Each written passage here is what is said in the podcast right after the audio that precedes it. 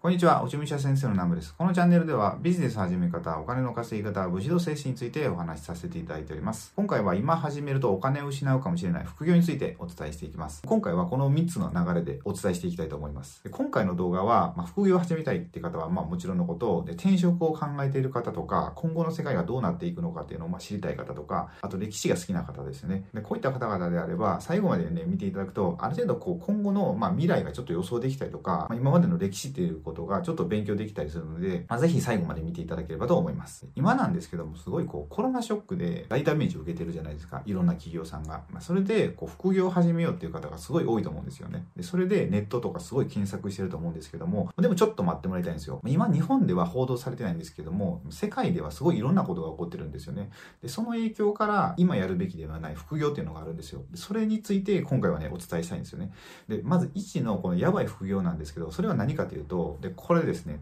これなんですよ。中国輸入でしょ。株とか FX とか仮想通貨ですね。で、これをまあちょっと簡単に解説させていただくと、一番上の中国輸入ビジネスですね。でとりあえずね、まあ、僕がこれ本業にしているから敏感になってるっていうのもあるかもしれないんですけど、これね、ほんと一番やばいと思うんですよ。まあ、後の FX を株とか仮想通貨っていうのは、まあ、この次の2で解説する地政学的リスクっていうのがあるんですよ。でそれで、まあ、乱高下するんですよ。だから、まあ今僕たちみたいな素人が手を出すべきではないっていうので、じゃあ、この先の2の、まあ、その理由ですよね。で理由は何かっていうと、まあ、この2つなんですよ。まあ、これを今回は詳しく解説していきたいんですが、まず賠償金っていうのが、この、今回今、ウイルスの問題あるじゃないですか。で、これですごいね、中国がめちゃくちゃ賠償金を請求されてるんですよ。すごいね、天文学的数字になってて、それがね、1計1000兆円と言われてるんですよね。今ここにちょっと出てると思うんですけど、もうゼロがね、えっ、ー、と16個あるんですよ、これ。もうこんな数字見たことないでしょ。で、これがまだね、増えるって言われてるんですよ。すごいね、今何カ国？今多分ね、10カ国も行ってないぐらいの国が賠償請求してるんですけど、まあ、これがもっと増えてったら、もう明らかに中国っておかしくなると思うんですよ。そう今のこの1計1000兆円の時点で、中国の GDP の7倍って言われてるんですよ。まあこれはちょっときついんじゃないかなと思うんですよね、中国としては。で、今までのこの歴史から見ていくと、中国の歴史って今までこういろんなとこと戦争してきたんですよ。で、戦争してきて、で、その時のまあパターンっていうのがあって、で絶対中国ってこうすごい賠償金を請求されるんですよ。そうするとそのしわ寄せっていうのが全部農民に行くんですよね。で農民に全部行ってそれで農民がすごい苦しい生活になってで暴動とか革命とかが起きるっていう、まあ、そのパターンが毎回のことで起こってるんですよ。だから今回ももしその請求が本当に中国に行くんであれば市民とかからめちゃくちゃ税金を取ったりするわけですよ。それで国民の人たちはま不満を持ってそれが国に向いてで、中国がなくなるっていう。で、その流れの中で、まあ、中国のこの経済が大混乱するわけですよ。で今僕がやってるこの中国輸入とかが、まあ、どうなるか分かんなくなるんですよね。だからもう最終的には中華人民共和国っていう国がなくなるかもしれないし、あの、アメリカみたいに、アメリカっていろんな州があるじゃないですか。で、州がそれぞれになんか力持ってますよね。あんな感じで今なんとか自治区って中国にありますけどその自治区がまあちょっと独立していくみたいな、まあ、そうやって形態を変えていくんじゃないかっていうのもまあ言われてますね、まあ、そうなるともう今のこの中国経済ってどうなるかわからないと思うんですよ。だからそこにはまあ手を出さない方がいいっていうのがまあ僕の考えですね。で次の飛行なんですけど、まあ、これ今漢字で出てると思うんですけど飛行って。で飛行ってこれあんまり聞いたことないと思うんですけどこれね一番やばいんですよ。これもうめちゃくちゃやばくてその中国輸入がどうとか株がどうとか、まあ、そういうレベルじゃなくて下手すると地球滅亡レベルの話なんですよでこれは2020年の、ね、3月ぐらいに中国の、まあ、国営テレビが放送した内容なんですけど、えっとね、4000億匹のバッタの大群がインドとかパキスタン国境からまあ中国に迫っているっていうニュースが流れたんですよ。で、他のニュースでも、なんかね、4月には4億匹いて、で、それが6月末には2000億匹の、まあバッタの大群になるとかっていう、まあそういうニュースとか、まあ結構ね、数字はまちまちなんですけど、まあ何せよすごい数のバッタが中国に今向かってるってことなんですよ。で、このバッタなんですけど、えっとね、砂漠飛びバッタって言うんですけど、まあ、このバッタが引き起こしている公害なんですよね。たかがまバッタって思うじゃないですか。なんですけど、1平方キロメートルあたりに4000万匹にもま増殖するんですよ。で、1日に3万5000人分の農作物をどんどん食べていくんですよね。で、アメリカでもこういうのあって、1970年代にネブラスカ州でこの公害っていうのが起きてるんですよ。で、その時の飛行っていうのが、その今、中国の方に向かっているものとは、まあ明らかに規模がちっちゃいものだったんですよね。で、そのちっちゃいものでもどれぐらいだったかというと、えっとね、幅が160キロ、で、長さが500キロ、で、高さが800から一番高いところまで1600メートル。それぐらいのでかいバッタの大群が押し寄せたんですよ。まあ、押し寄せたというか発生したんですよね、アメリカで。それってどれぐらいのでかさかっていうと、日本の本州3分の1ぐらいですよ。日本の本州3分の1ぐらいのバッタの大群が、まあ、アメリカにいたんですよ、ブワーって。これやばいでしょだからこういうのが今起こってるんですよ。まあ、本当に今もうすでにコロナで世界で大混乱してますけど、まあ、もう一つの危機っていうのが、まあ、これって言われてるんですよ。この飛行って言われてるんですよ。これっていうのは、まあ、もともとアフリカで発生して、中東とか南アジアを越えて、で、今中国に向かってるんですよね。で実は日本でも昔起こってるんですよ、北海道で。で、その時はどんな様子だったかっていうと、もうね、襖とか木とか全部食べられていくんですよ。だから家を食べていくんですよ。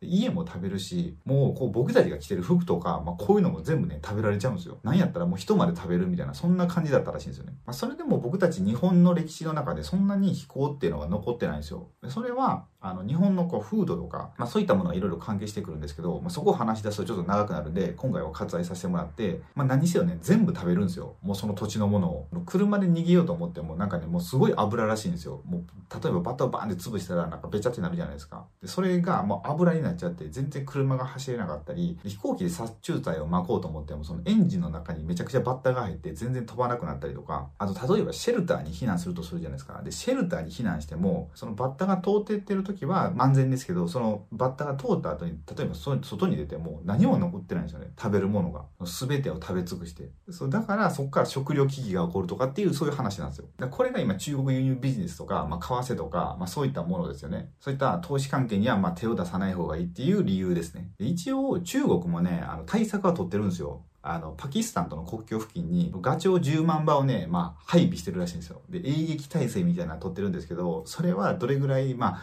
効果があるかっていうのは全くの未知数みたいですね。で、ちなみになんですけど、その飛行の第2波っていうのはもうアフリカの方で発生してるんですよ。だから第1波が今どれぐらいの数になってるかわかんないんですけど、だから次の飛行も、まあ、準備に入ってるって感じなんですよ。だからこの被害がどこまで出るかっていうのがね、まあ、全くその予想がつかないんですよね。今の時点で。そう、そういうことが今ね、世界のこの裏側というか、まあ、日本であんま報道されてないんですけど、まあ、起こってるんですよね。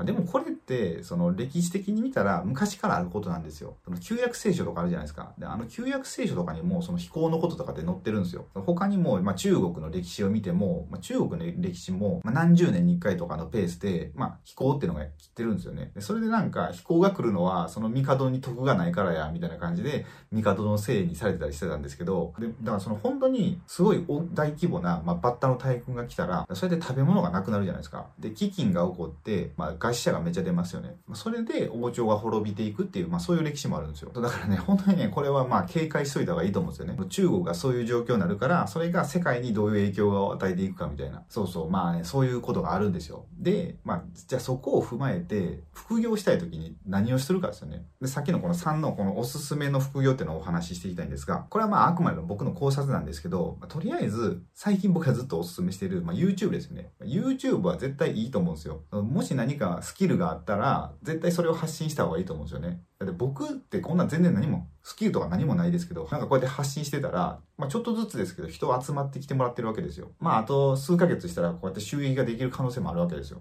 で、今流れとしてはまあみんなオンラインじゃないですか。その自粛っていうのがすごいあって、で、最近はもう解かれましたけど、みんなオンライン学習とかいろんなそうやってネットで時間を費やすっていうことが増えてきてますよね。その流れから YouTube で時間を潰すっていう人がすごい増えてると思うんですよね。その勉強とかじゃなくても、その娯楽としても。まあ、そうやって考えたら、まあ、さらにこの YouTube の可能性っていうのは、まあ、どんどん広がっていくと思うんですよ。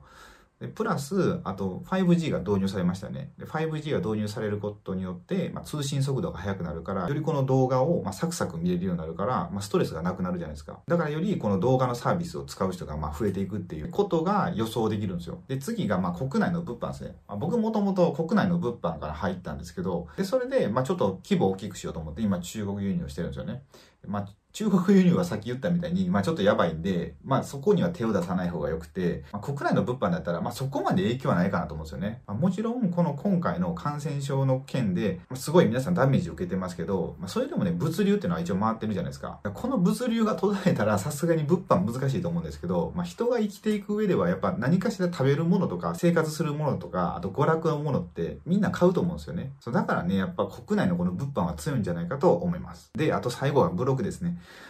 ブログはね、僕あんまりやってなかったんですよ。まあ、ちょっとやってた時期あるんですけど、ほとんど稼げなかったんで、やってないんですけど、今は。まあ、それでも、この、今の流れ的にはやっぱさっき言ったみたいに、ネットで時間を費やすっていう人が多いじゃないですか。で、まあ、YouTube だったら映像なんですけど、どうしてもやっぱ映像で情報を得るより、文字情報で情報を得たいっていう人がやっぱ、まあ、ある一定数いるんですよね、絶対。僕も動画から情報を得る時もあるし、なんかブログとかでこう何か調べ物する時っていうのがまああるんですよ。そう、だから今からそうやって文字でなんか情報発信をしていくっていうのはすごいいいんじゃないかなと思います。そう、あとね、さっき投資とかって、まああんま手を出さない方がいいって話したんですけど、まああれでも、まあ、ある一定のジャンルはまあ大丈夫かなと思うんですよ。で、そのジャンルってのは、この食料のことやと思うんですよね。で、今回も思ったんですけど、この自粛になったけど、やっぱみんな食べるもんって絶対最低限必要じゃないですか。だからスーパーマーケットとかも皆さんすごい対策をしてあげてくださってたし、デリバリーもすごかったですよね。やっぱり食べるもんに関しては。で、プラス今回のこの公害とか、まあ気候ですよ。